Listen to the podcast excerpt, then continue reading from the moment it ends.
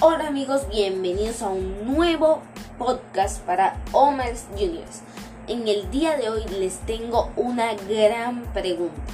¿Entienden lo que leen? Quiero empezar hablándoles acerca de cuáles son los beneficios de la lectura.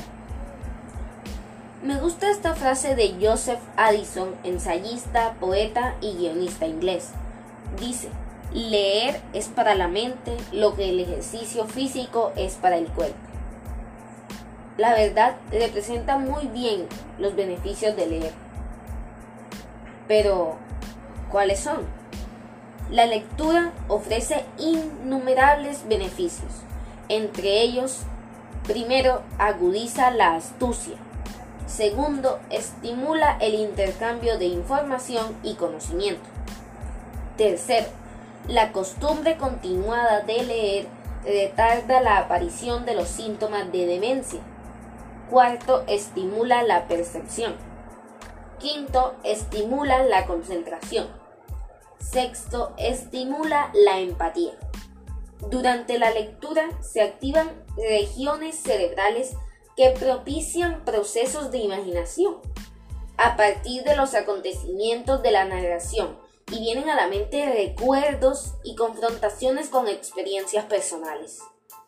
Tras investigaciones realizadas con respecto a las personas que leen, se encontró que los estudiantes exitosos poseen mejores habilidades de expresión, lectura y lenguaje. Y por último, pero no menos importante, la lectura incrementa la capacidad de concentración, análisis e interpretación de textos. Pero a veces la falta de comprensión de la lectura es una de las principales causas por las que puedes perder el gusto por ello. Leer sin comprender es para muchos una pérdida de tiempo. La mayoría de personas no hace más que darle vueltas a un texto una y otra vez hasta tirarlo a un lado, porque definitivamente lo único que queda es rendirse. Pero si no entiendes a veces lo que lees, sigue estas recomendaciones. Primero, ten un objetivo en la lectura. Un factor por el cual no comprendes lo que lees es la falta de un objetivo en la lectura. Si no sabes lo que quieres del texto, difícilmente podrás comprenderlo ya que tener un propósito permite enfocar la atención en aspectos específicos del contenido, de manera que todo lo que leas se entienda a partir de la relación que estableces el objetivo.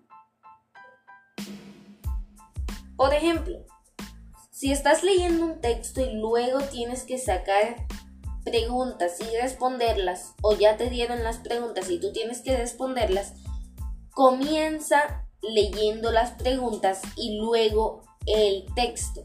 ¿Por qué? Porque la pregunta te da un objetivo al momento de leer. Luego tienes que mejorar la concentración. Ese es el segundo tip. Mejorar la concentración es un proceso que requiere verificar facultades de todo tipo, incluso psicológicas. Por eso es necesario evaluar qué factores distraen tu atención, en qué momentos, por qué, cómo y en caso de que no haya progreso, debes consultar con un profesional en psicología educativa tu situación para que mejores tu atención. Lo mejor al momento de leer es irte a un espacio donde no haya dispositivos electrónicos, ya que si tienes tu celular al lado, posiblemente apenas te llegue un mensaje de WhatsApp, lo cogerás y lo irás a leer. En cambio, si no puedes oír tu celular o no puedes ver tu computadora, entonces te concentras más en la lectura y también busca un espacio relajado y que te sientas cómodo en él. Si quieres aprender más tips para leer mejor, visita mi canal de YouTube Omar's Universe. Hasta la próxima.